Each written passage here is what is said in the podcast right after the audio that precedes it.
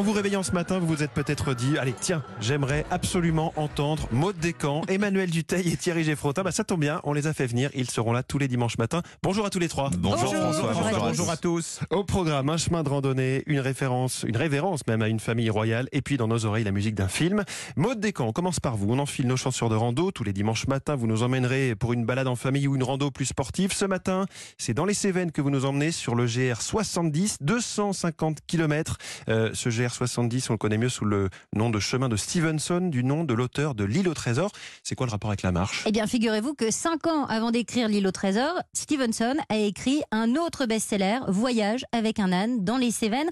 On est en 1878, Stevenson a 28 ans, il est amoureux fou d'une femme mais qui malheureusement est mariée. Bref, c'est la déprime, il décide de chausser ses chaussures et de traverser à pied les Cévennes avec sa petite ânesse, Modestine. Mmh. Euh, D'ailleurs, vous pouvez encore aujourd'hui hein, louer un âne si vous le souhaitez pour euh, traverser euh, les Cévennes et faire ce pèlerinage. Donc, on part d'où? On part du Puy-en-Velay.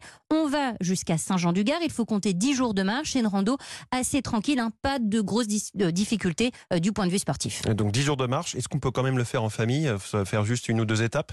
Alors bien sûr, hein, le chemin est toujours accessible par la route, donc c'est à vous de voir hein, si vous voulez faire un, deux, trois jours de marche. Ça vaut vraiment le coup. Il y a des très beaux villages, de très bonnes tables, et puis surtout, on est tranquille. Il y a vraiment pas grand monde sur ce chemin en été. Quelles sont les étapes qui valent vraiment le, le- le détour Alors pour moi, euh, l'étape qui vaut vraiment le détour, c'est le village de Pont de Montvert. C'est, vous savez, le point de départ de la guerre des Camisards. On est en plein pays protestant. Stevenson était protestant d'ailleurs. Mmh. Euh, et outre cette valeur historique, il y a un petit truc sympa aussi, c'est que le Tarn traverse ce village et donc on peut s'y baigner. Parfait. Alors, vous êtes vous-même, Maud, allé euh, traîner vos chaussures sur Eh ce oui. euh, GR, ce chemin de grande randonnée.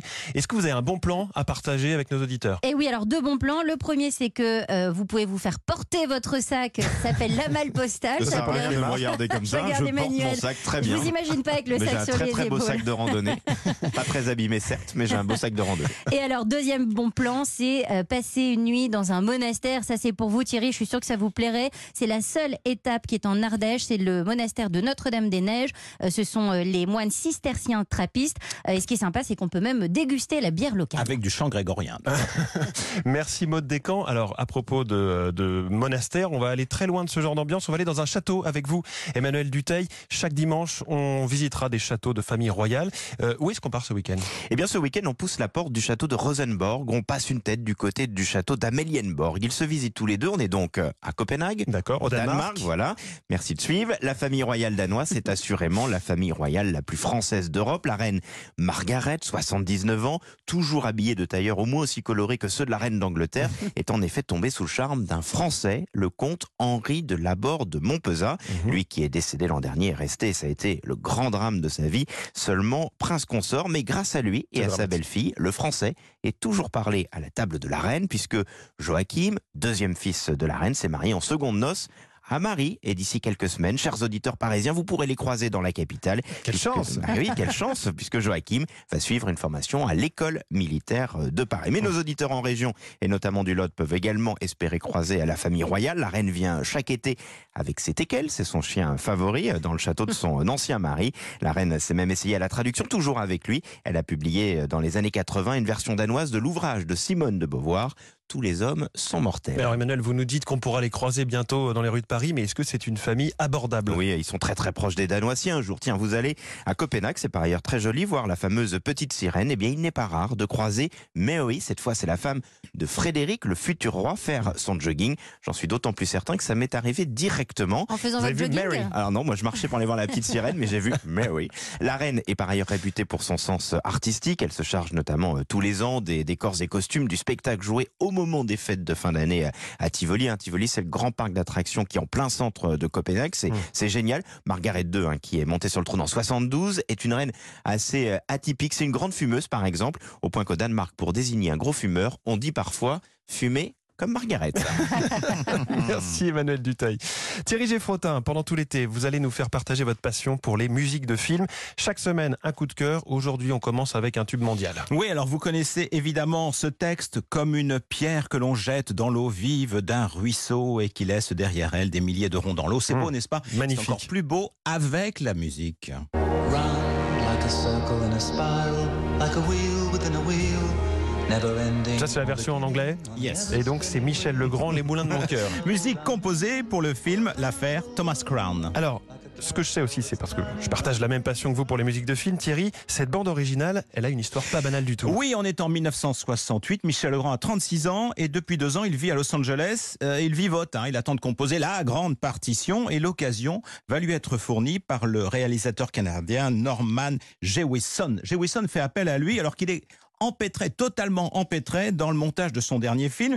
Il a en euh, 5 heures de rush, vous voyez, pour un film Ouais, qui, au mal, final, hein. doit faire 1h40.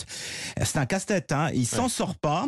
Et Michel Legrand va avoir une idée géniale, jamais vue à Hollywood, où, où il faut dire que le compositeur arrive toujours à la fin du montage, à la fin du film. Voilà ce qu'il propose au réalisateur. Il lui dit, j'ai besoin de 6 semaines pour écrire toute la musique du film. Je veux pas revoir les rushs, il les a vus quand même. Je ne veux pas de minutage, je veux laisser le crayon faire son travail. Wow. C'est beau ça. Et c'est lui donc qui décide de la longueur de chaque scène. Ouais. Et c'est le premier grand film hollywoodien de Michel Legrand. Et le résultat est époustouflant. Oui, puis il y hein. a cette euh, musique qui est devenue donc un tube. Et oui, qui accompagne euh, la scène où Thomas Crown est aux commandes d'un planeur. Il n'y a pas de dialogue, il n'y a pas de bruitage. C'est voulu hein, par le réalisateur. Toute la place est pour la musique. Comme à son habitude, Michel Legrand travaille beaucoup. Quand il trouve une ligne mélodique, hein, il s'en contente pas, il en cherche une autre, il retravaille dessus encore et encore. Sans doute des dizaines de thèmes qui tournent autour d'une même idée. Et finalement,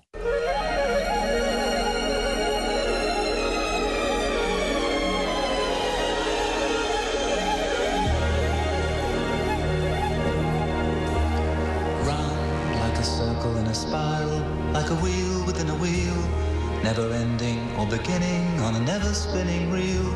Et avec cette chanson, Ça Michel Legrand, oui, ça marche très très bien. avec cette chanson, Michel Legrand recevra le 14 avril 1969 l'Oscar de la meilleure chanson originale, chanson traduite en français, chantée d'abord par Michel Legrand, puis ensuite par euh, Sylvie Vartan, Claude François, Jeanne Masse, euh, Nathalie Dessay aussi, qui était si proche de Michel Legrand. Bref, on en est sûr. Aujourd'hui encore, les moulins de mon cœur n'ont pas fini de tourner.